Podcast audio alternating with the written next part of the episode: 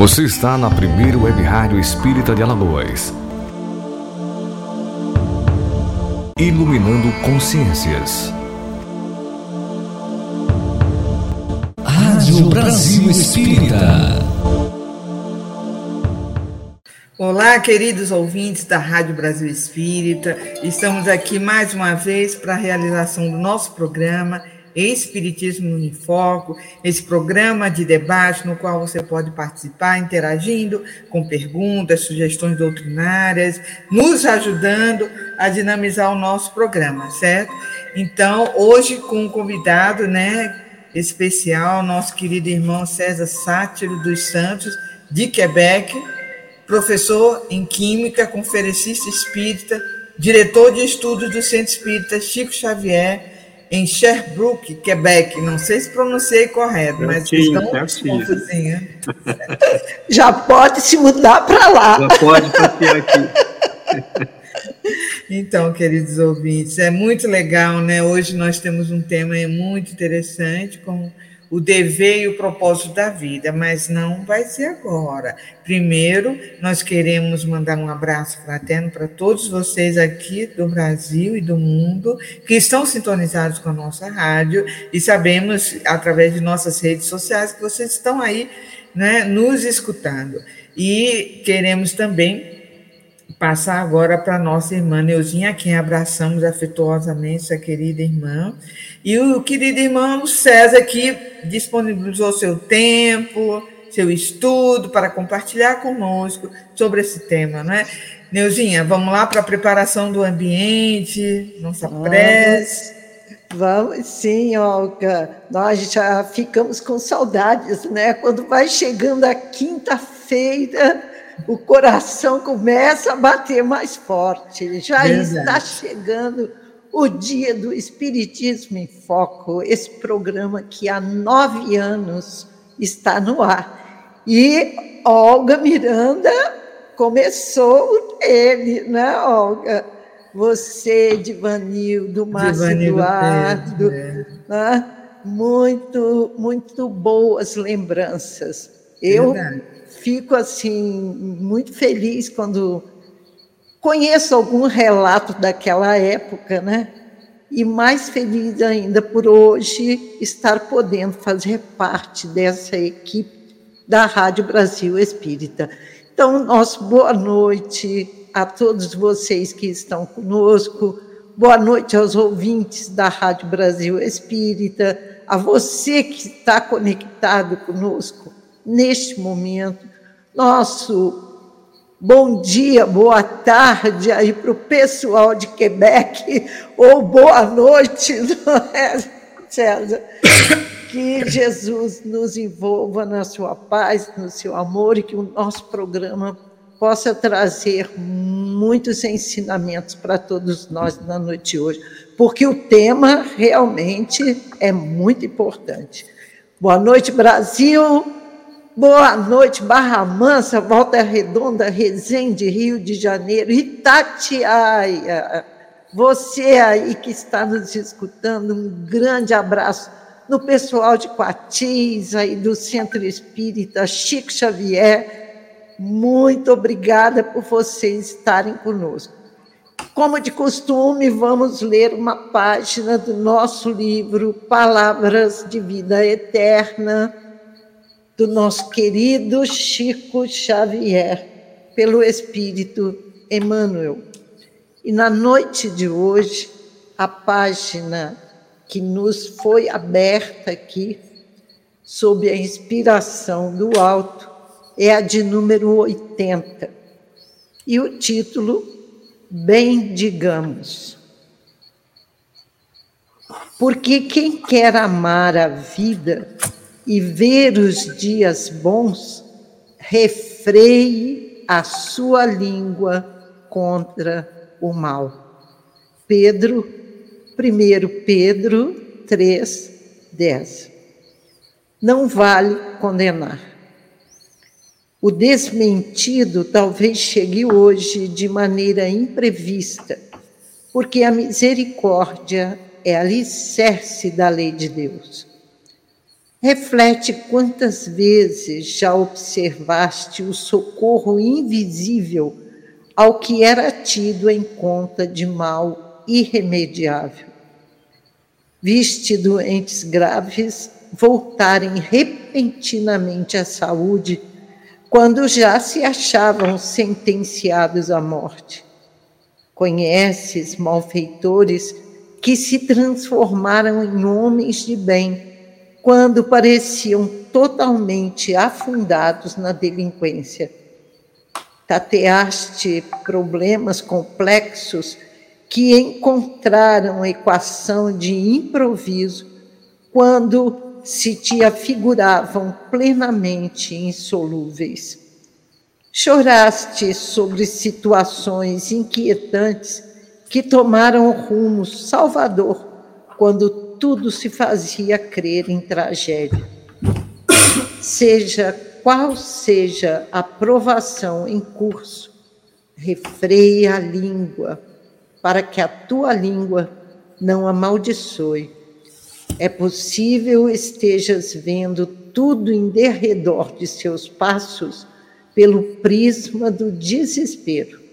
Entretanto, acerena-te e aguarda confiante, porque se a misericórdia de Deus ainda não está alcançando teu quadro de luta, permanece a caminho.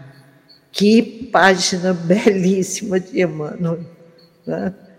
Porque quem quer amar a vida e ver os dias bons, refreie a língua, a sua língua contra o mal. Não vamos reclamar, meus amigos. Achei ótimo. Não é? Não vamos reclamar absolutamente de nada. A palavra de ordem é gratidão, porque tudo que nos acontece tem uma razão de ser. É o cumprimento do dever. E que dever seria esse? É o que César irá nos contar daqui a pouquinho. Porque agora, envolvidos por estas vibrações de paz, nós todos vamos elevar os nossos pensamentos ao alto e agradecer por este momento sublime. É mais uma oportunidade de estarmos juntos, formando uma só corrente vibratória um só coração que se volta para os ensinamentos de Jesus, a fim de que possamos aprender como devemos nos comportar diante da vida. Que Jesus nos abençoe, que o nosso mentor espiritual esteja conosco que Viana de Carvalho nos envolva na sua luz, para que o nosso programa possa transcorrer em paz e harmonia. E nós façamos a nossa parte. Vamos abrir os nossos corações para acolhermos os ensinamentos da tarde de hoje, da noite de hoje. E principalmente que nos disponhamos, a partir de agora, a colocá-los em prática na nossa vida diária. É por isso que estudamos doutrina espírita. E é para isso que estudamos doutrina espírita. Muita paz a todos. E é com você, Olga Miranda.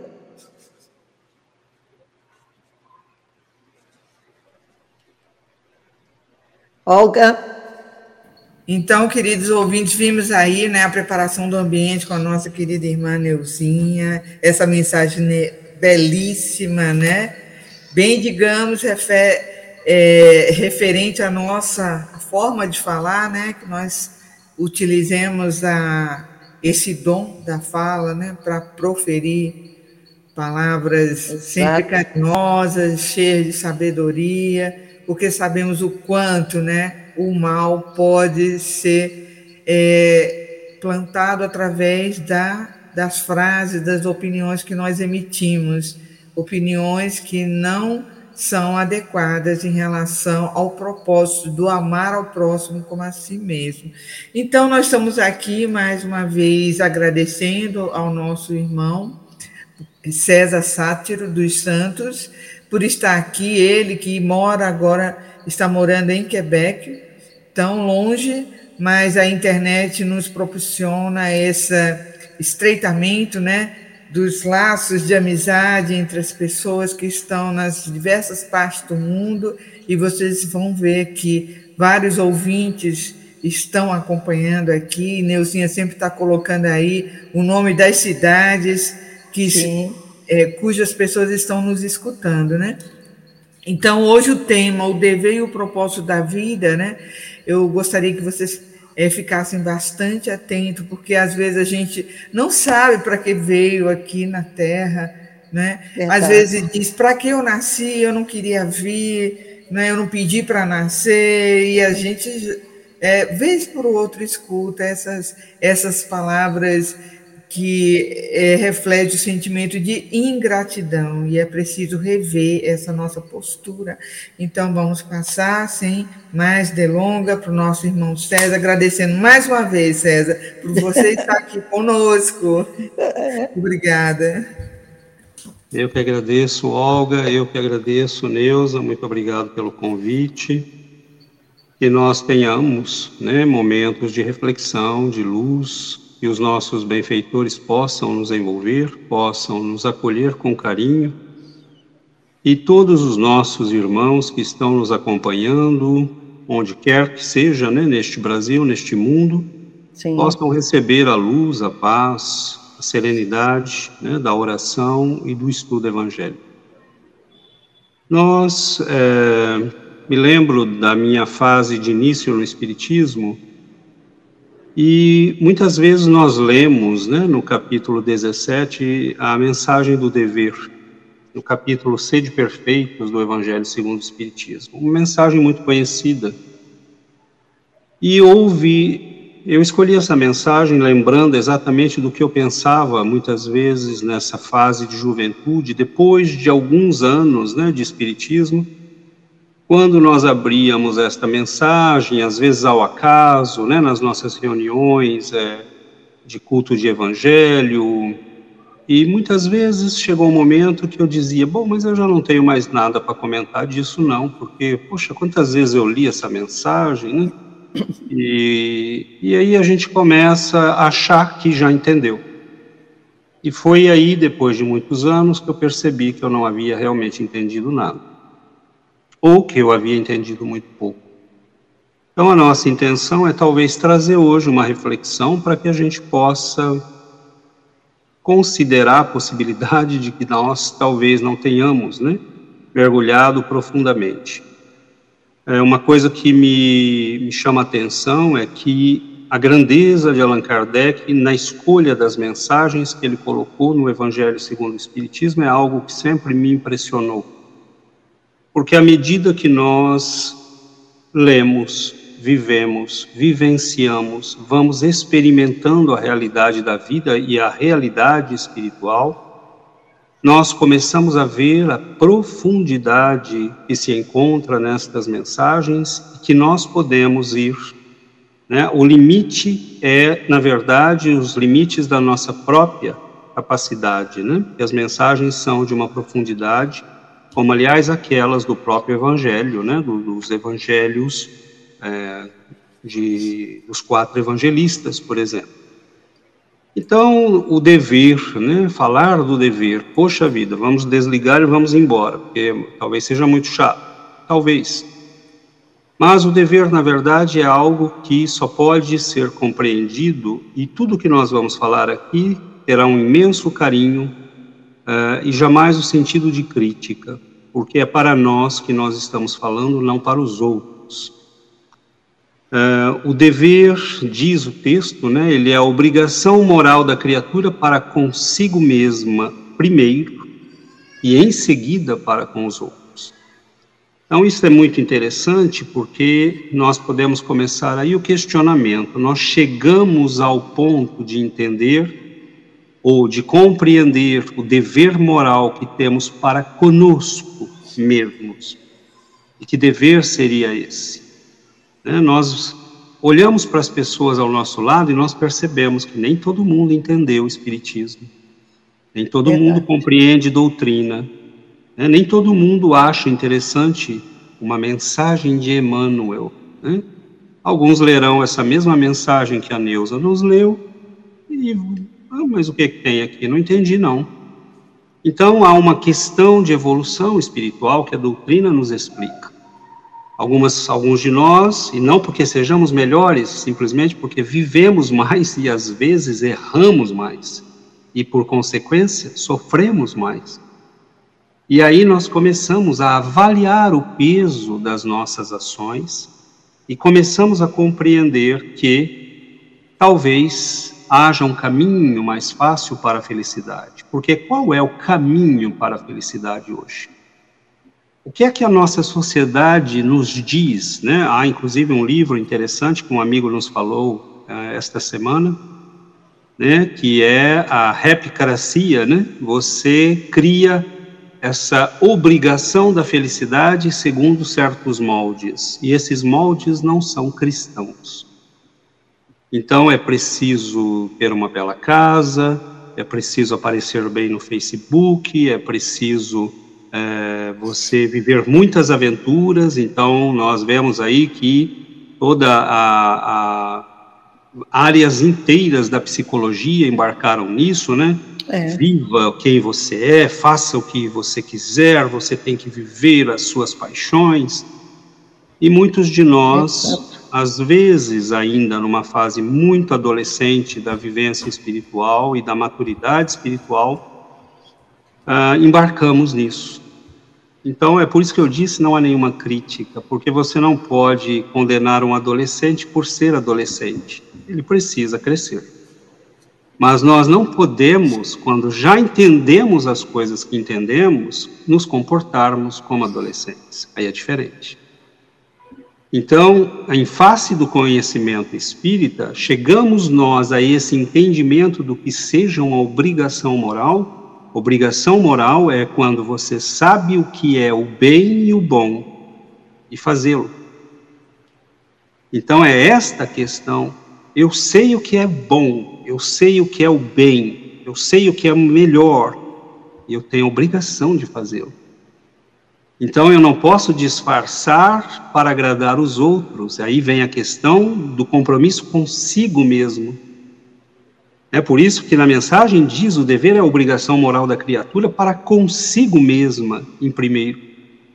É porque se eu sei o que é bom, se eu sei o que tem valor, eu não posso fazer de conta que não sei. Verdade. Ou eu não posso embarcar num oba-oba do mundo só para agradar né, e para ser aceito porque aí eu estou agindo como um adolescente espiritual. E muitas pessoas podem ter 50 anos de idade e serem ainda adolescentes espirituais. Não tem problema, é o processo da vida e da evolução. Envelhecimento do corpo não quer dizer envelhecimento da alma. Né? Como há jovens mal saídos da adolescência que já têm a noção clara, clara. da responsabilidade do dever moral, não é? Verdade. Então é essa diferença que é importante. Nós espíritas entendemos o porquê disso. Né? A, a, evolução não é uma questão de idade física, mas de idade espiritual. E é muito interessante porque há frases nesse. Né, hoje nós estamos vivendo numa sociedade que as pessoas estão nos estimulando o tempo todo a viver os aspectos mais baixos e negativos da nossa personalidade.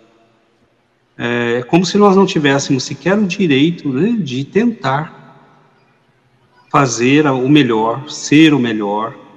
Né? Nós estamos numa sociedade que pune quem é melhor, quem faz esforço, quem se destaca em algo de bom. Né? Você estuda muito, precisa se divertir mais, né? E você vai muito ao centro espírita, né? Sexta-feira é um dia, né? De estar com os amigos na cervejinha. Como assim você vai fazer um programa espírita? Então nós vemos essas noções, né? De que é, diversão é a noção do espírito adolescente. É como se a nossa humanidade estivesse vivendo uma fase de adolescência espiritual. Né? Mas a doutrina vai nos dizer, né, nessa mensagem que é assinada né, pelo espírito de Lázaro, ele vai nos dizer frases nas quais a gente pode parar. Talvez eu não consiga passar da terceira linha hoje aqui, no tempo que nos, nós temos. O dever é a lei da vida. Como assim o dever é a lei da vida? É, o que quer dizer isto? Uh, não é a diversão que é a lei da vida, não é ter prazer a qualquer preço, a qualquer custo. Então, notemos que ninguém aqui está falando contra ter prazer, né, comer uma boa comida, né, estar com os amigos, passear, viajar. Lógico que há espaço na vida para o prazer. O problema é que na nossa concepção atual é primeiro o prazer, depois talvez o dever. É, nós conhecemos temos alunos aqui que de repente nos dizem na semana de folga que tem, né, no meio da sessão, nos dizem, ah, eu vou sair em viagem, né, mas você vai, é... ah, sim, eu fiz um empréstimo no banco, aqui é muito acessível, né, os juros são baixos, então, assim, mas você tem que estudar, você tem prova na semana seguinte, né, duas, três provas, exatamente por isso que tem essa semana, ah, não, não, mas eu quero ir, eu quero ir para Cuba, eu quero ir para não sei onde, e Primeiro a diversão, depois o dever. Então, quando ele diz o dever é a lei da vida, isso tem que ser bem entendido, porque é, senão parece uma coisa pesada e imposta, e não é. Quando nós consultamos Emmanuel, por exemplo, e eu concordo com a Neuza, né, quando ela disse que belíssima página de Emmanuel, e eu duvido que talvez nós consigamos encontrar uma que não seja, né? De Exatamente. grande sabedoria, de grande profundidade. E numa dessas páginas eu encontro referências, por exemplo, que dizem: uh, você está dentro de uma casa porque o tijolo, cada tijolo aceita a sua função. Você come uma maçã ou uma banana porque a árvore não saiu andando para fazer aquilo que lhe desse na telha. Né? Ela aceitou o seu dever de produzir de buscar nutrientes, de produzir né, é, flores e frutos. Uh, a usina hidrelétrica, é, as, as, as águas são muito bonitas de um rio, mas sem controle elas não produzem energia elétrica. Então nós percebemos que é quando nós impomos a elas restrições que elas podem produzir luz. Então, a questão do dever, quando ele diz que o dever é lei da vida, é porque quando nós cumprimos o dever, significa simplesmente que nós nos impomos restrições em nome de um crescimento. Então, por exemplo, ah, eu quero viver todas as minhas paixões. Né? E aí o sujeito coloca em risco a família, por exemplo. A encarnação dos filhos, que são deixados a eles mesmos, e às vezes, né, como nos diz André Luiz e, e, e Emmanuel, ah, muitas vezes encarnações são destruídas porque nós resolvemos viver uma aventura. Notem que eu vou dizer de novo, não estamos criticando ninguém, porque eu vou fazer uma pergunta no final que é muito simples e posso fazer já. A questão não é o que nos acontece. Poxa, César, eu tive lá um, um desatino, vivi uma aventura meio uh, que não deveria, né, ou fiz lá no meu trabalho uma coisa que não é muito correta. A questão é você aprendeu com a experiência, entendeu por que, que isso é ruim. Você é capaz de metabolizar essa experiência e a partir dela construir algo novo, porque o erro faz parte da nossa condição de aprendizado. Se Deus esperasse perfeição, não nos teria criado perfectíveis. Né? Ele nos teria criado perfeitos. Agora, se o dever é lei da vida, isso significa que a única possibilidade de ser feliz é pelo cumprimento do dever. E os Espíritos dizem: não estamos falando aqui do dever social, o dever profissional. Vocês estão numa rádio, por exemplo, vocês têm um compromisso com a verdade né, com a notícia de fonte limpa. Nós estamos, você é médico, não, nós esperamos de um médico que ele tenha um comportamento que já, estabelece, já está estabelecido né, para um médico. Um engenheiro espera-se que ele construa pontes de qualidade que durem, né? Então, ele tem um dever que já está implícito, faz parte do código de ética da profissão dele, mas não é deste dever que os espíritos estão falando. É do dever moral. É esse dever que nós temos de, sabendo o que é o bom e o bem, fazer um esforço para vivê-lo e é aí, é aí exatamente que veio o que nós chamamos de luta, né, para fazer a reforma íntima. Verdade. Porque muitos de nós já sabemos o que é o bem. Eu sei o que é o bem. Eu ouço falar de Jesus, eu me emociono. Eu ouço falar de alguém que fez caridade ou que né, socorreu um animalzinho, aquilo me emociona. É porque eu já tenho em mim a identificação do que é bom e do que é o bem. Mas a questão é como é que eu faço para incorporar isso. Né? E aí vem a questão né, de você assumir voluntariamente o compromisso dos deveres. E é muito interessante que o Espírito vai dizer, é, na ordem dos sentimentos, o dever é muito difícil de cumprir-se, por se achar em antagonismo com as atrações do, dos interesses e do coração. É a nossa luta íntima. Né? Por que que é, ah, puxa vida, então eu tenho que ficar firme aqui, não me deixar seduzir pelas paixões do mundo, eu tenho que lutar comigo mesmo. Isto é difícil. É por isso que tem um nome de combate, de luta. É, os espíritos Uh, e os grandes místicos da religião, do cristianismo, sempre nos falaram deste combate terrível com o mal, não fora de nós, dentro de nós. Né? É, e é interessante porque é difícil, porque se, se opõe aos interesses e ao nosso coração. O coração aqui simbolizando as atrações que nós sentimos instintivamente pelo nosso nível de evolução. Né? Então, nós queremos nos deixar levar pelos impulsos mais primitivos, porque é o que nós conhecemos, é, ao que nós estamos habituados pelo nosso nível de evolução, mas ao mesmo tempo nós começamos a viver um processo de sofrimento moral. Porque é terrível saber que algo é melhor e não alcançá-lo. É terrível saber que algo pode ser o bem e o melhor e o bom e não ser capaz de fazê-lo. Por que Emmanuel nos emociona? Por que Chico Xavier nos emociona? Por que os grandes iluminados nos emocionam?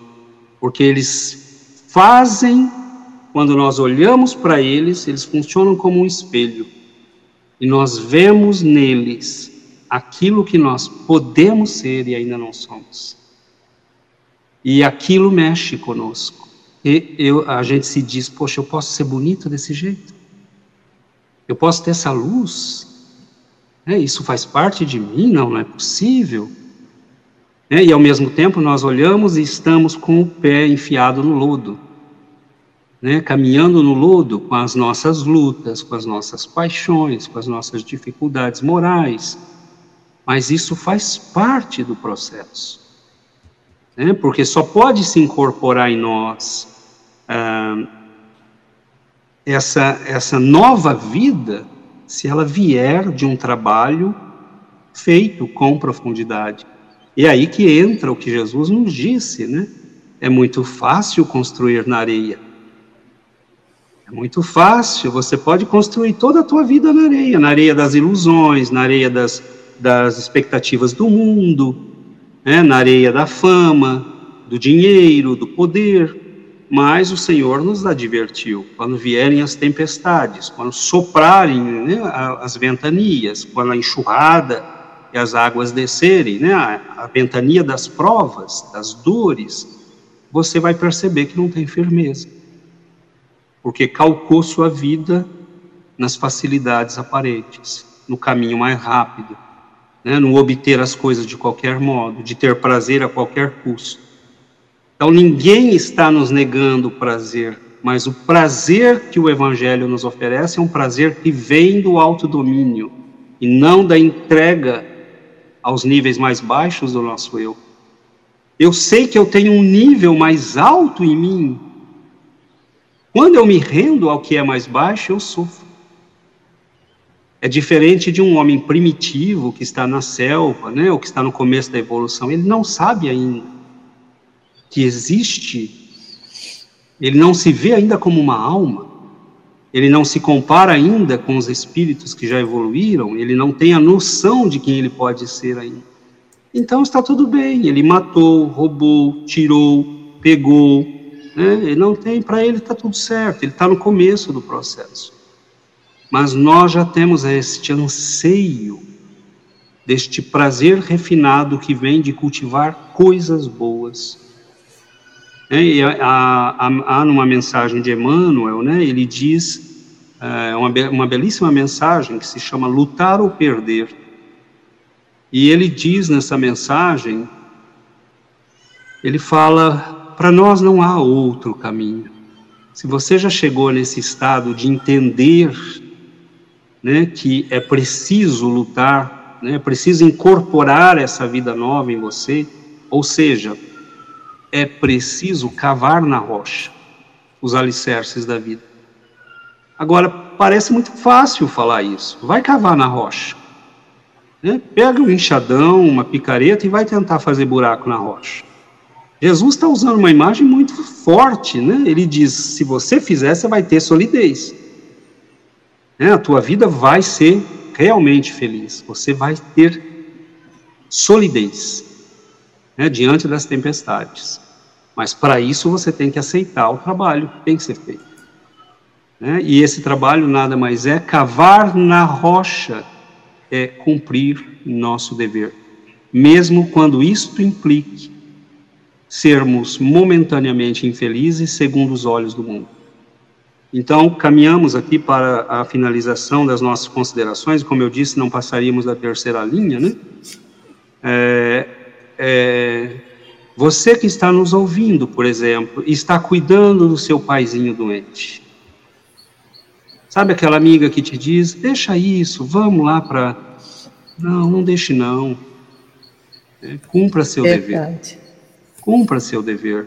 Sabe você que é mãe de dois, três, quatro filhos, né? E está né, lutando com dificuldade, cumpra seu dever, mas o faça com amor né? porque para nós é esse ainda o grande desafio.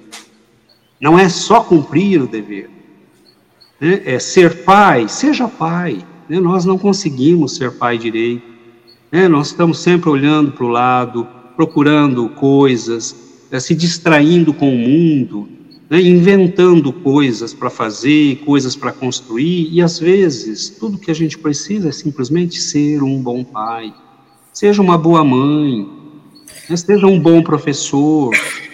Né? Você, ah, eu ganho pouco, sim, mas seja um bom professor. Faça o teu trabalho, cumpra o teu dever. Depois você pode pedir um melhor salário.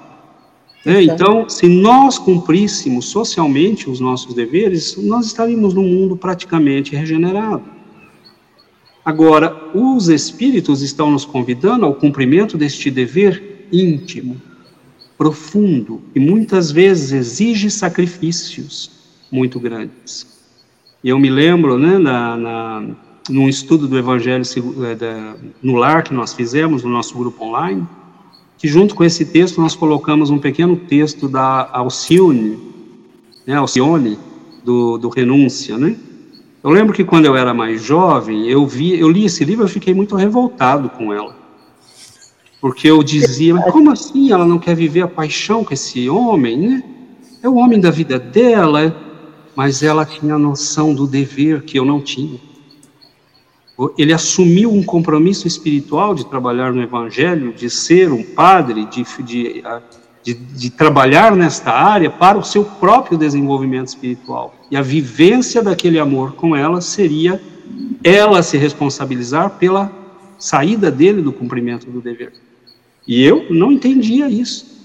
Mas aí nós notamos o que é a alma evoluída. Né? Elas parecem chatas, rigorosas, mas elas já entenderam que não existe felicidade verdadeira sem cumprimento do dever. Tudo que venha ou que saia daí se constituirão em experiências, em aprendizados como aquele de construir casinhas na areia.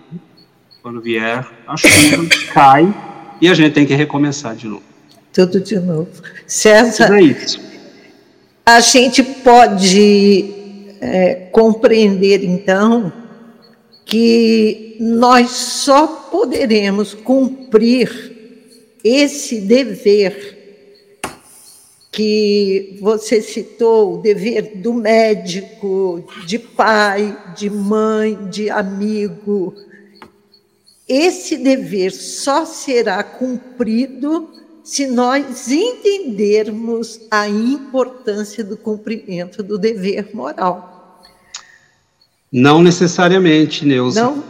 Não, porque eu posso ser um médico inescrupuloso, é, com uma moral muito baixa, e eu cumpro o meu dever porque tem uma ordem profissional, tem justiça, eu posso ser Entendi. acionado na justiça e aquilo pode me custar milhões.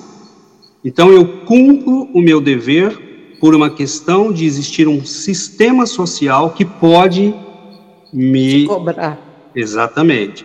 Eu posso ser alguém que exerce o trabalho que exerce, que não ama aquele trabalho, que faz aquilo por obrigação, mas o cumpre realiza corretamente, porque senão socialmente eu posso ser imputado né, e ser cobrado por aquilo.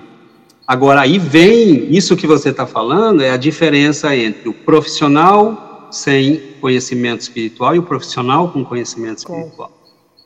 É, há um que pode ser simplesmente alguém extremamente inescrupuloso, mas que vai cumprir os seus deveres, para não ser penalizado socialmente e há outro que vai cumprir os seus deveres, mas vai fazê-lo com o sentimento, com a percepção correta e percebendo que fazendo aquilo ele é parte de um mecanismo maior que gera o bem para a sociedade. Ele não quer simplesmente fazer aquilo, ele não é simplesmente o médico que atende a pessoa, é o médico que diz: Como vai a senhora? Tudo bem. A senhora está bem, ele tem diante de si um ser humano, não uma carteira com dinheiro. Então, óbvio, né, que nós sabemos que nem todo médico é assim, nem todo advogado é assim, nem todo engenheiro, nem todo professor. Estamos dando um exemplo. Ah, mas ah, o, é óbvio que o fator moral vai ser fundamental. Fundamental. E é por isso que muitas vezes as pessoas falam, né?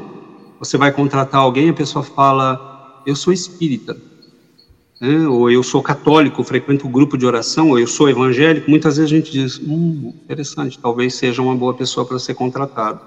Por quê? Porque ser de uma religião, muitas vezes, não quer dizer que isso funcione sempre.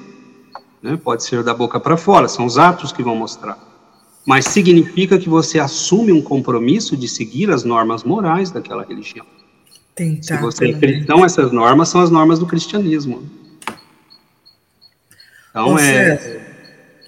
Segundo Joana de Anjos, ela fala muito da questão do dever consciencial, consciencial, né? E aí ela fala que a gente se agarra muito à transitoriedade, nos apegando à preservação do perecível, né? E aí a gente se entrega muito à busca de valores materiais, de coisas, de projeção social. E aí você falou, né? Muitas vezes, é, em razão de, dessas coisas que nos convidam né, a essa projeção, a gente esquece dos nossos deveres, né? Então, se você tem que cuidar de um pai ou de uma mãe, você prefere estar lá com os amigos para sair no Instagram, né, nas suas redes sociais, e esse apego, né, à preservação do que é perecível, da fama, do poder, faz com que a gente esqueça que que não podemos chegar ao poder a qualquer custo, né? Nós temos que ter que cumprir o dever de nossa consciência, que é justamente a que a, a Neuzinha falou, a questão do, do, dessa conquista moral, né? Que a gente só vai conhecer esses deveres que nos dizem respeito através do que dessa dessa conquista moral que a gente vai adquirir através da leitura do trabalho, da disciplina. como você disse, César, que são atitudes bem difíceis, às vezes, da gente executar no nosso dia a dia, né? Se policiar, se vigiar, para não cair nessa tentação de se desviar do seu dever de marido, vamos supor, do seu dever de esposa, seu dever de filho, por N razões, né? Fazendo que pessoas possam sofrer em razão do não cumprimento uma coisa simples, um, um jovem que não estuda para valorizar os recursos que seu pai despende trabalhando, para poder mantê-lo naquela escola, naquela faculdade. Quantas vezes a gente vê isso, né, que causa sofrimento aos pais? É, é, e vice-versa, né? A gente vê várias situações nesse sentido, né? Perfeito, então, perfeito teu exemplo. E, e, eu achei interessante você usar o termo, né, que, que a Joana de Angelis usa, porque é, olha o que diz na mensagem, né? O dever íntimo do homem fica entregue ao seu livre-arbítrio. O aguilhão da consciência, guardião da probidade interior, o adverte e o sustenta, mas muitas vezes mostra-se impotente diante dos sofismas da paixão. Isso é maravilhoso, né? Porque é, o aguilhão é aquela, aquela vara, né, que a gente usa para conduzir o boi, né, e mantê-lo na. Então, o aguilhão da consciência é um ferrete, né, que a gente usa para cutucá-lo e mantê-lo na linha.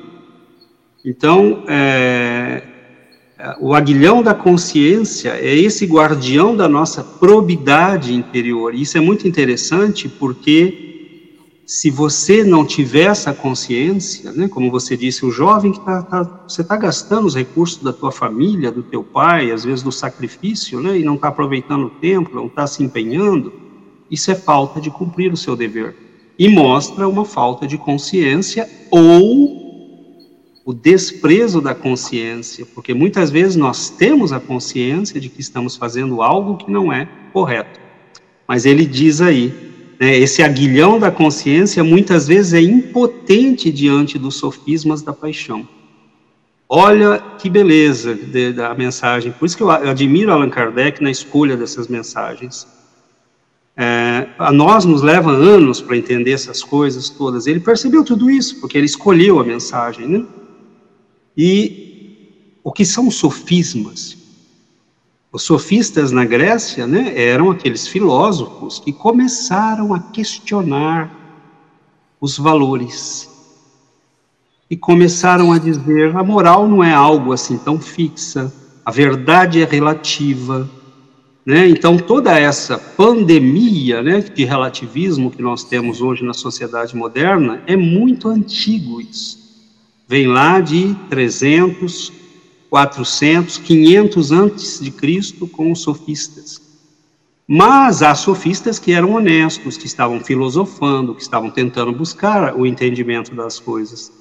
Mas há uma classe de sofistas que se especializaram em ensinar para as pessoas como ganhar uma discussão e convencer os outros para obter aquilo que queriam.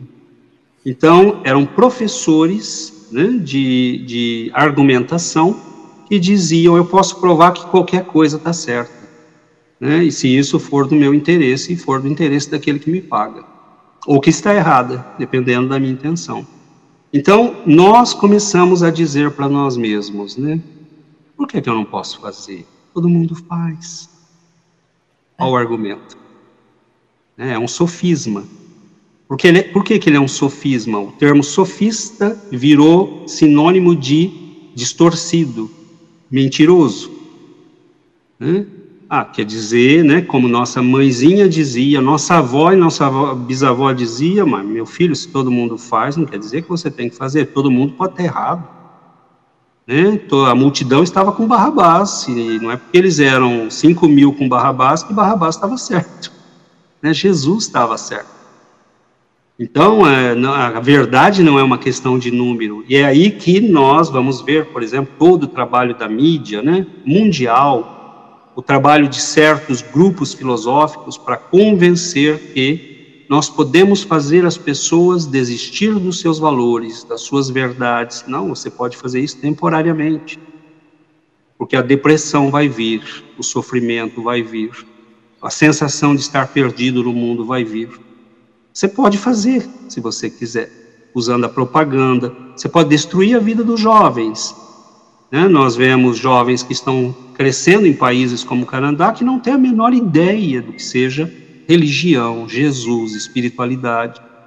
E nós vamos vendo a quantidade imensa de pessoas que precisam de comprimidos para poder dormir, para poder viver, para poder, porque estão angustiadas, estão estressadas, não, não veem sentido na vida. Então nós não brincamos com a verdade. A, as nossas paixões vão sofismar conosco. Não, é só uma aventurazinha, né? não tem nada demais, né? É, é, se você não pegar isso, o outro vai pegar. Então nós criamos, nós racionalizamos para não cumprir o dever. E acabamos sempre causando infelicidade, como a Olga falou, a gente às vezes causa infelicidade, né? Das pessoas, da família, dos amigos, das pessoas que esperavam de nós um comportamento melhor. Mas a maior infelicidade é a nossa própria principalmente se nós temos consciência. Então é por isso que Emmanuel dizia: você, você vai cair, você vai sofrer, você vai. Né? Há uma belíssima mensagem na qual ele diz, ele comenta um trecho né, de Jesus que diz: primeiro a semente, depois a, a, o pequeno vegetal, depois as flores e depois o, a, a espiga, né? Na, na... E Emmanuel diz quando nós embarcamos no trabalho de reforma íntima, as pessoas começam a nos olhar. Né?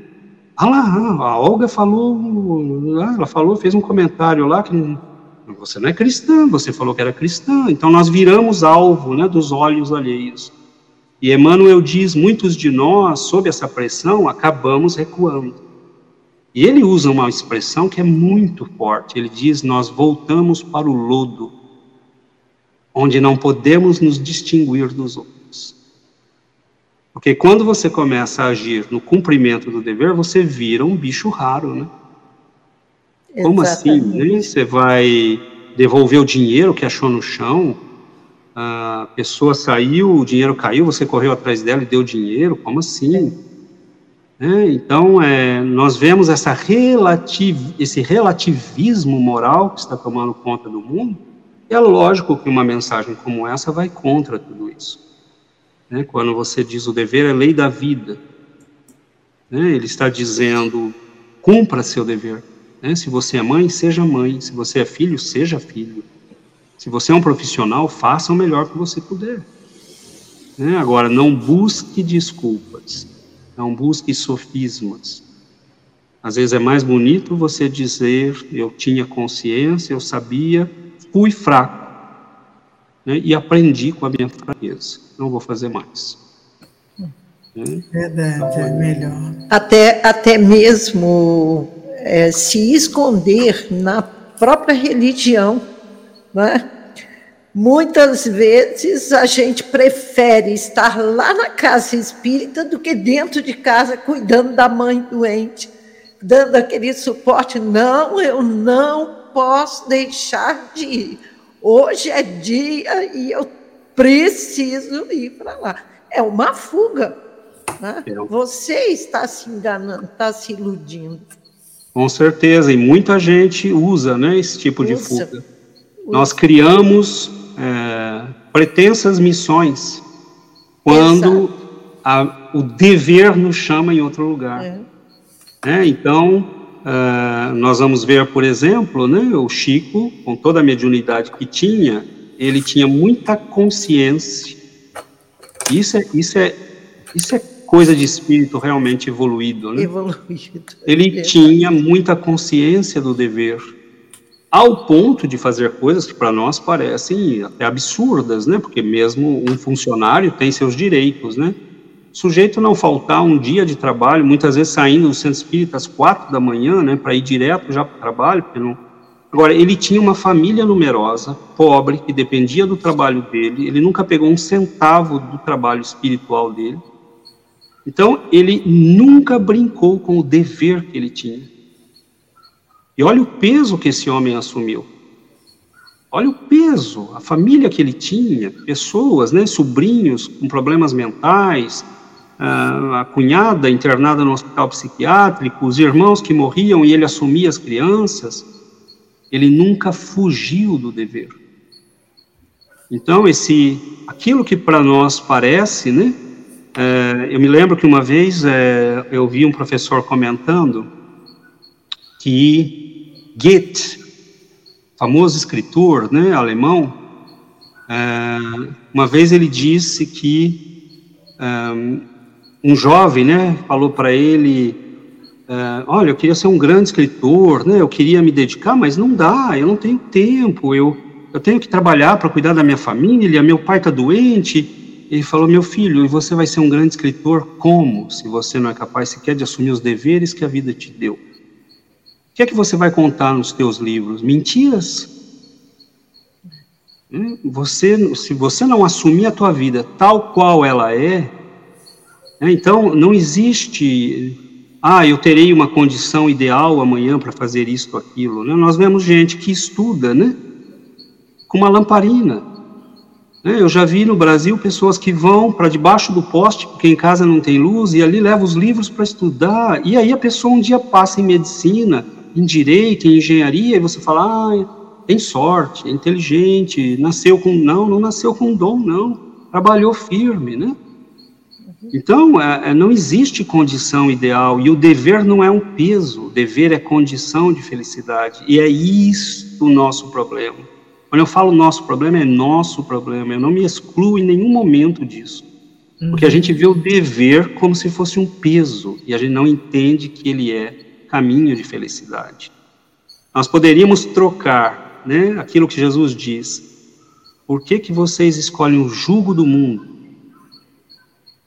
Quando eu vos ofereço o jugo do amor, mas tem que ser assumido por livre-arbítrio. Né? Esse não é um jugo que você assume porque foi imposto. Eu não cuido do meu pai e da minha mãe porque isso é imposto. Eu cuido porque eu os amo, porque eu entendo que cuidar deles é, é manifestação de amor. É porque eles cuidaram de mim, porque eu sou grato. É, eu não cuido do, do meu filho doente porque não, eu cuido dele porque Deus me deu ele como um presente, como um, uma bênção. Né? Deus confiou em mim aquela missão. E é muito bonito quando nós vemos né, pessoas que muitas vezes têm filhos com síndromes e que não são espíritas, né, têm vergonha do filho, o casamento começa né, a sossobrar porque eles começam a discutir de quem é a culpa, e aí descobrem o espiritismo. Né? E aí vão fazer, às vezes, uma escola, grupos de pesquisa, vão ajudar aquelas crianças, vão trabalhar pelos outros, porque eles percebem que não há, não há culpados, né? É, a vida está te dando a oportunidade de trabalhar, de cumprir um dever, né, de ser fiel a alguma coisa, mas cumprir dever é cavar na pedra, e isso que é duro. É, a gente, a gente não quer de, de, responsabilidade, né, amadurecimento, é. é um crescimento, né? Mas vamos dar um intervalozinho, César, por gentileza, porque a Neuzinha tem uns recadinhos aí para os nossos ouvintes. Tem os recadinhos, mas nem queria dar os recadinhos. É, meu Deus, parar O papo tá bom, né? O papo tá tão bom que a gente fica até pensando, será que está na hora? Será que está na hora? Mas está na tá. hora. Vamos então lá. vamos lá. Hoje, na Rádio Brasil Espírita, você que nos acompanha aí, nós teremos às 19h45 nosso programa de sexta-feira, muito meigo, muito carinhoso, que é o Causos e Contos Espíritas.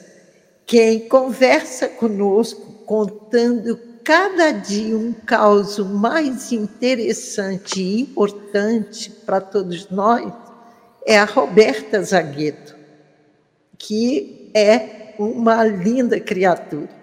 E o caos de hoje é do livro A Vida Escreve, e o tema é o mais difícil.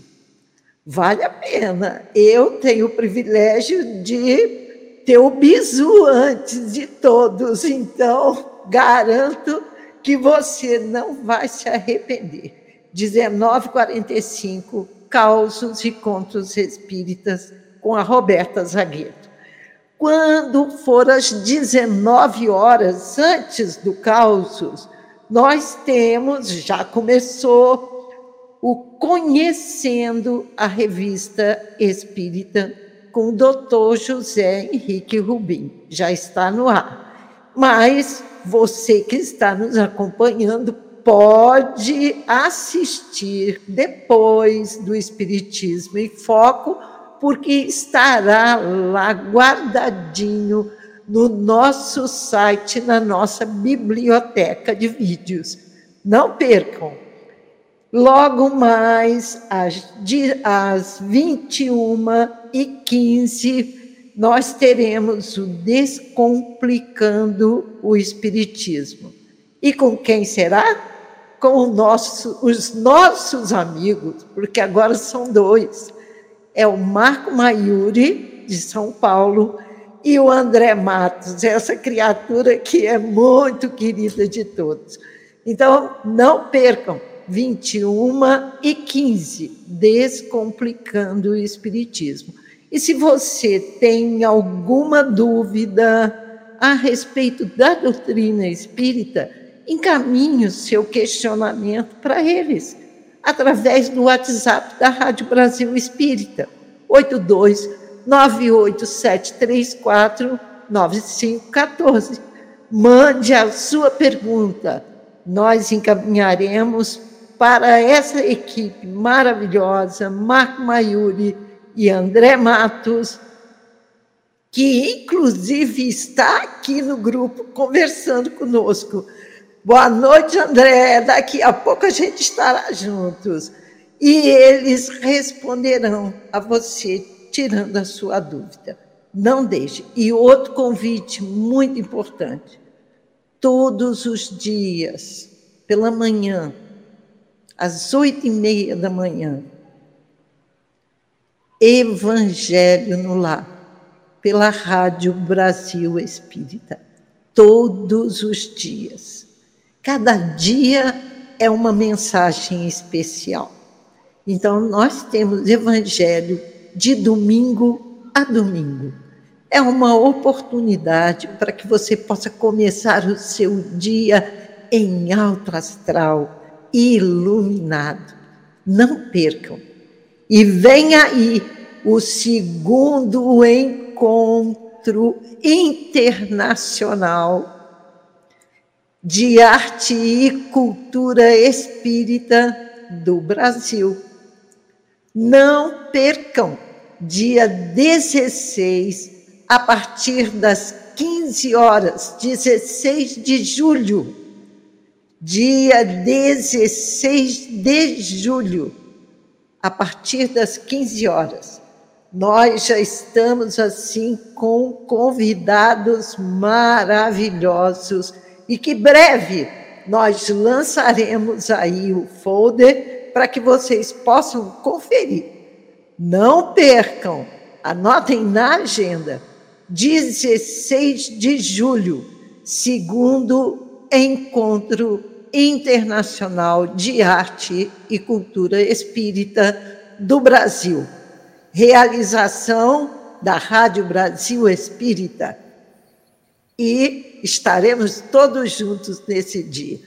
Um grande abraço a todos que estão participando conosco, Miranda, Ioiô, o Grupo Espírita Amor e Caridade, que nós já estávamos aqui nos referindo a eles, que é a Maria Lazzarini, o André Matos, o Amaral, o Adib Rachid, a Nádia Amorim, o Márcio Eduardo, nosso diretor, que está aqui conosco também, o pessoal do Ecumenismo Mundial, esse aqui não perde um programa. Que maravilha, não é? Estamos todos juntos e eles nos acompanham há muito tempo. O Carlo, quem será o Carlo MCZ? Quem será?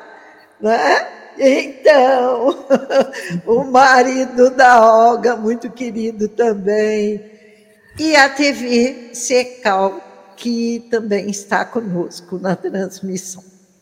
Com vocês, Olga, vamos aproveitar mais esses minutinhos que nós temos aí com o nosso amigo, porque a discussão e a conversa está boa demais. É isso, Neuzinha, obrigada. Você vê que é uma programação extensa, tem que ficar lá consultando o nosso site para poder acompanhar. Então, César, nós temos ainda uns 14 minutinhos, vamos ver se a gente consegue fechar o tema até a finalização do nosso programa. Pois bem, é, antes de tudo, um grande abraço ao André, né, um, um, amigo querido, e eu sei que acompanha o trabalho, vejo lá e a imensidão de, de atividades, né, não sei nem é. como ele dá conta. Exatamente. Mas que Deus o abençoe. Um abraço, André. É, eu acho que nós poderíamos, né, nós fomos aproveitando né, as intervenções que vocês foram fazendo para completar aqui o percurso da mensagem, né? E tem um pedacinho aqui que ele diz, né, como é que a gente sabe, né, que está cumprindo o nosso dever, como é que a gente faz para determinar o que é o nosso dever e o que não é.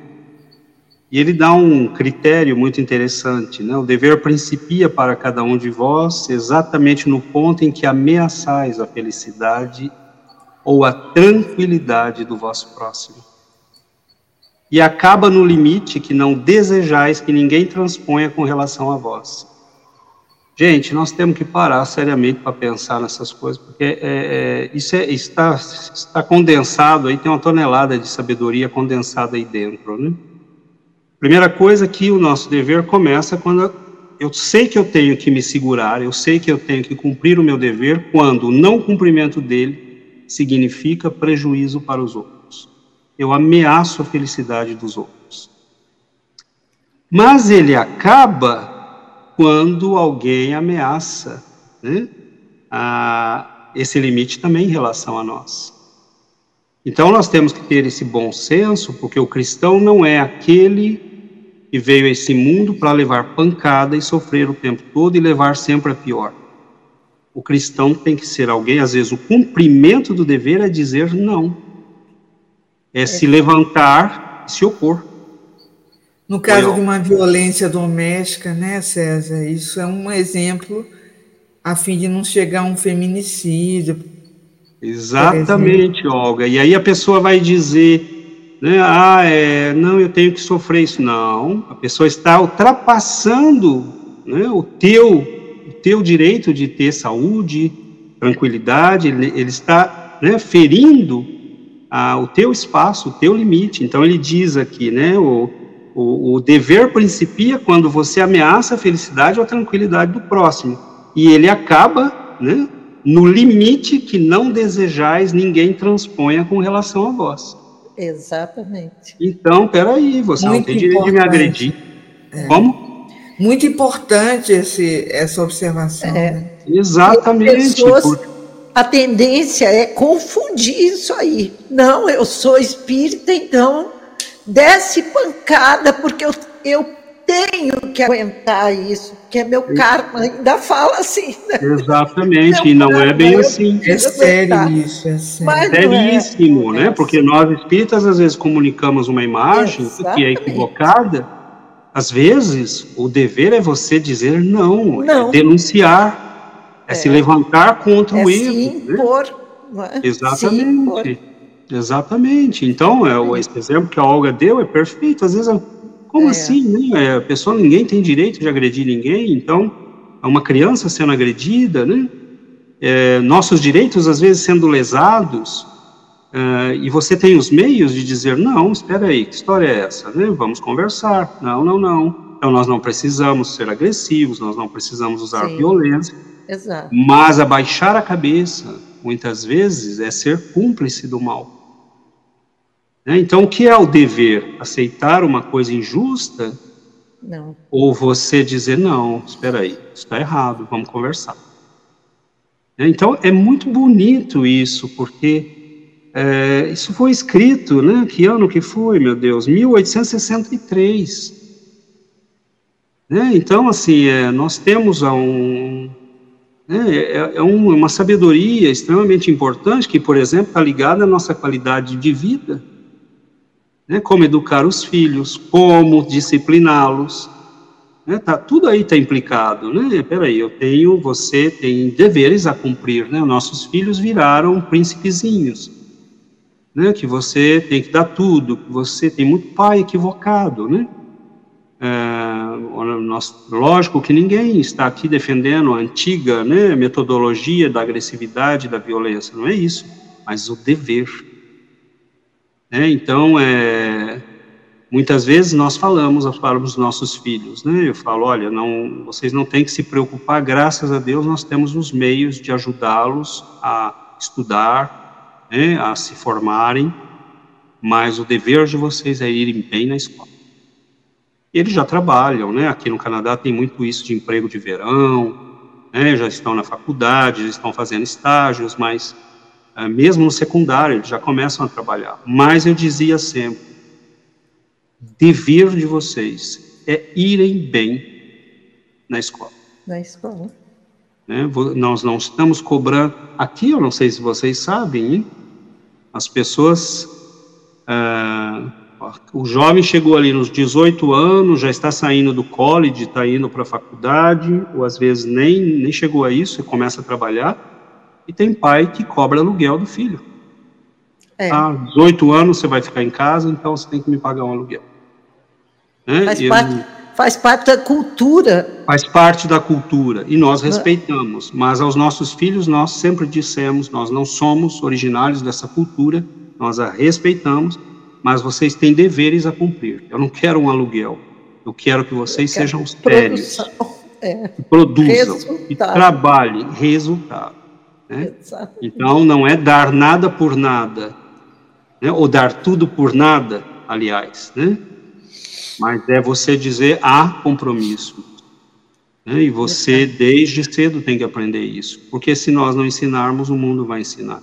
Então, nós temos deveres como pai, nós temos deveres, deveres como mães, nós temos deveres como cidadãos, né? mas há um dever que é talvez o mais difícil para nós, é o mais difícil, é esse de eu sei o que é bom, eu quero ser essa criatura melhor que eu sei que existe em mim, mas quantos escorregões eu levo, quantas quedas, né? porque é difícil. Nós estamos, nós temos um condicionamento de milênios às vezes, né? É, ligados às paixões, à cólera, à violência. Ah, eu quero, eu quero e acabou, né? Eu tenho que ter é, o autocontrole, né? Nós é, é, muito bonito quando no livro dos Espíritos o, os Espíritos comparam, né? o controle das paixões, as paixões já são um sinal de evolução, que significa que a vontade já está em exercício. Mas eles comparam as paixões como um corcel, um cavalo né, poderoso, forte, mas que não tem disciplina. É, então, o nosso grande problema é esse. Né? As forças da alma em nós são ainda um cavalo solto, né? é, que não tem controle, que não tem, são forças, potências da alma que nós temos em nós, a vontade, a imaginação, a fala, a criatividade, tudo isso são potências da alma e nós ainda não colocamos no caminho do dever.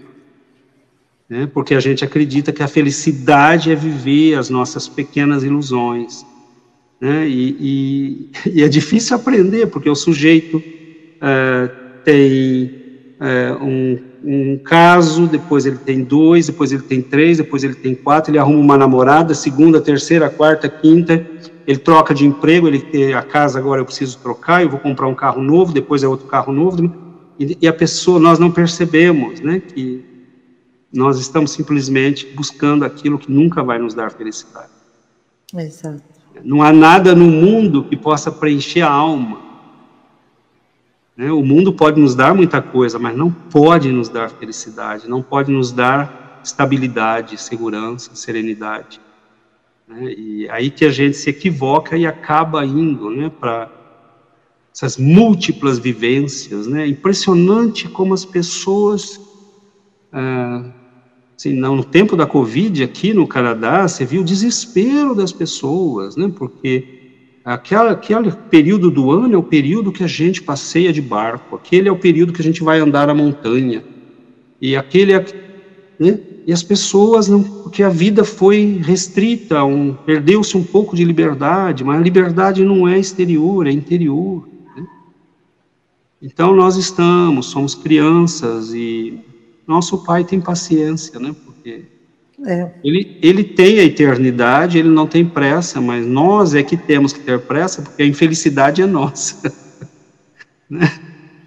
Então a gente que tem que ter pressa, porque enquanto eu não chego lá, eu sou infeliz. Né? Então é, é eu que tenho que acelerar o passo. E é aí que vem essa questão que ele fala na primeira frase, né? O dever é um compromisso que você tem consigo mesmo eu já entendi o que eu tenho que fazer nesse mundo, né? Como vocês bem falaram no início, né? O que é que eu estou fazendo nesse mundo? Para que é que eu vim, né? A esse mundo? E não foi para viver essas ilusões, essas coisinhas bobas. Né? Como diz Emmanuel, há irmãos mais velhos que vos esperam, civilizações mais avançadas, onde o bem já impera.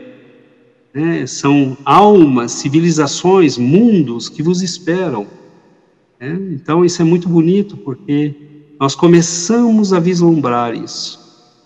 E dentro de nós, nós começamos a querer isso, porque nós queremos o bem, nós queremos o bom. E nós estamos começando a perceber que o bom não é necessariamente aquilo que nós acreditávamos, né?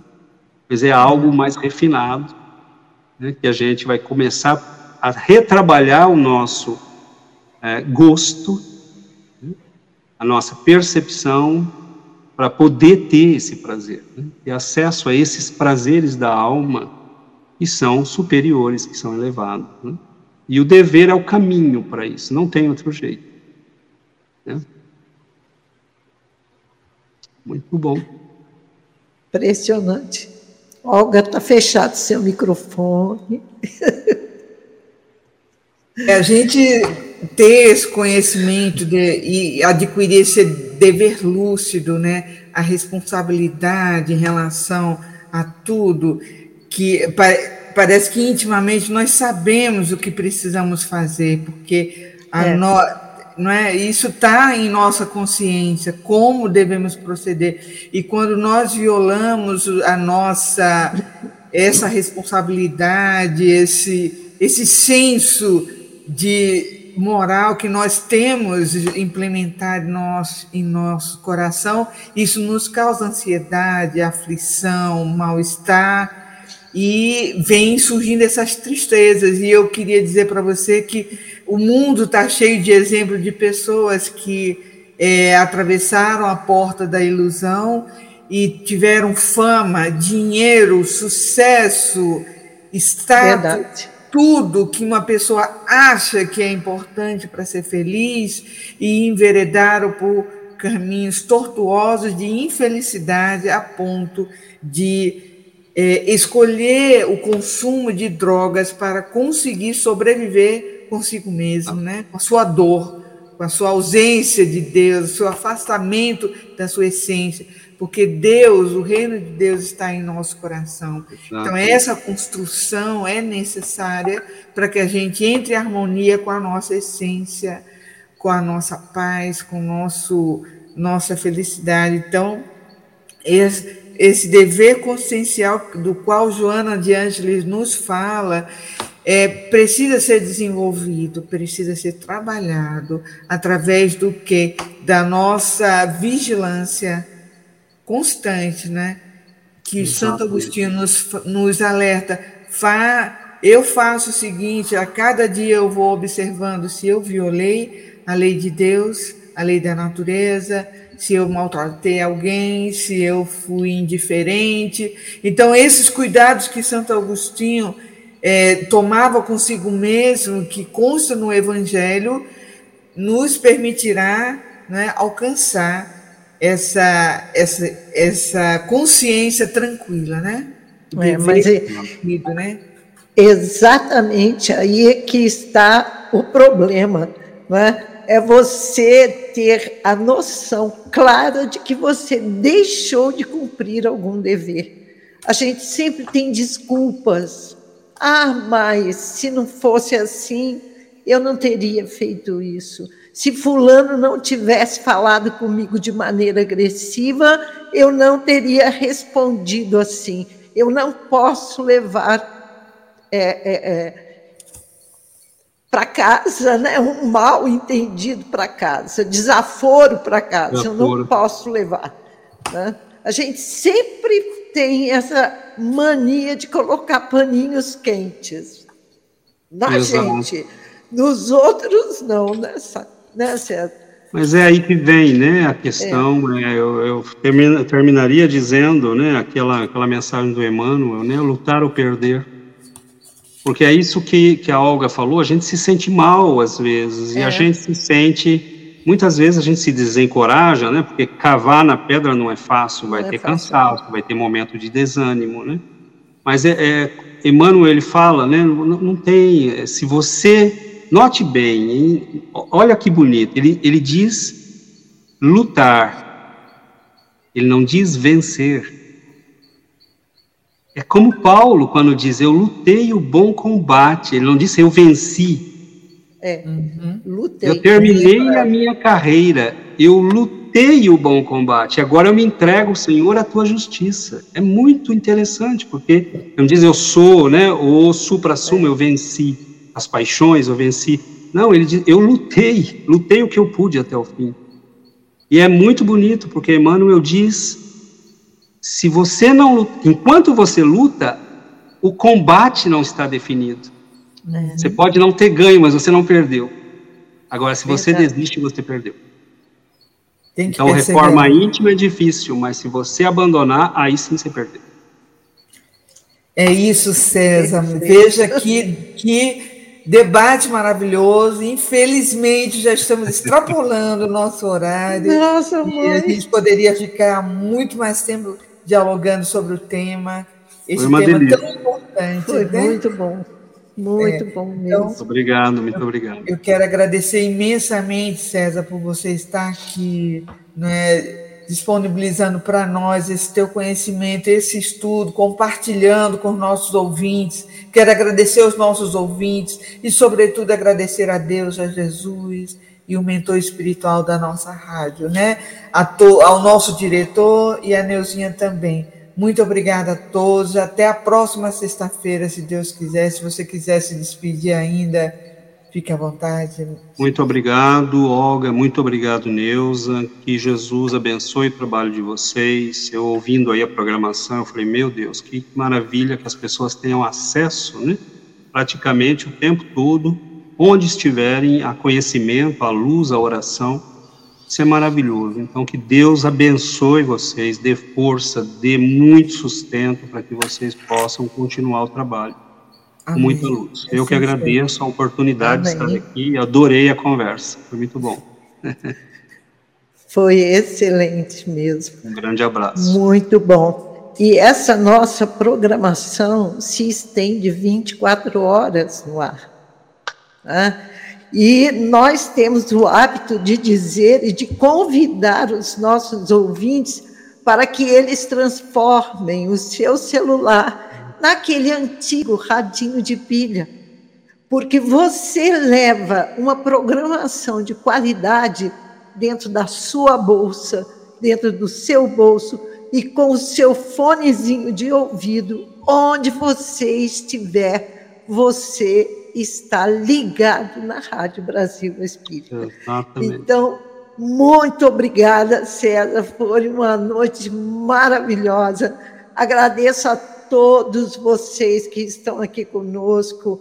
Um grande abraço a todos, ao Grupo Espírita Amor e Caridade aí de Três Rios, nosso parceiro também, o Fé e Esperança, é nosso parceiro aqui da Rádio Brasil Espírita. Então, muitas alegrias e muita paz, e que Jesus abençoe todos os lares. Olga, um bom final de semana, César também, e, até o próximo encontro, se Deus quiser. Deus quiser. Bye, bye. Tchau.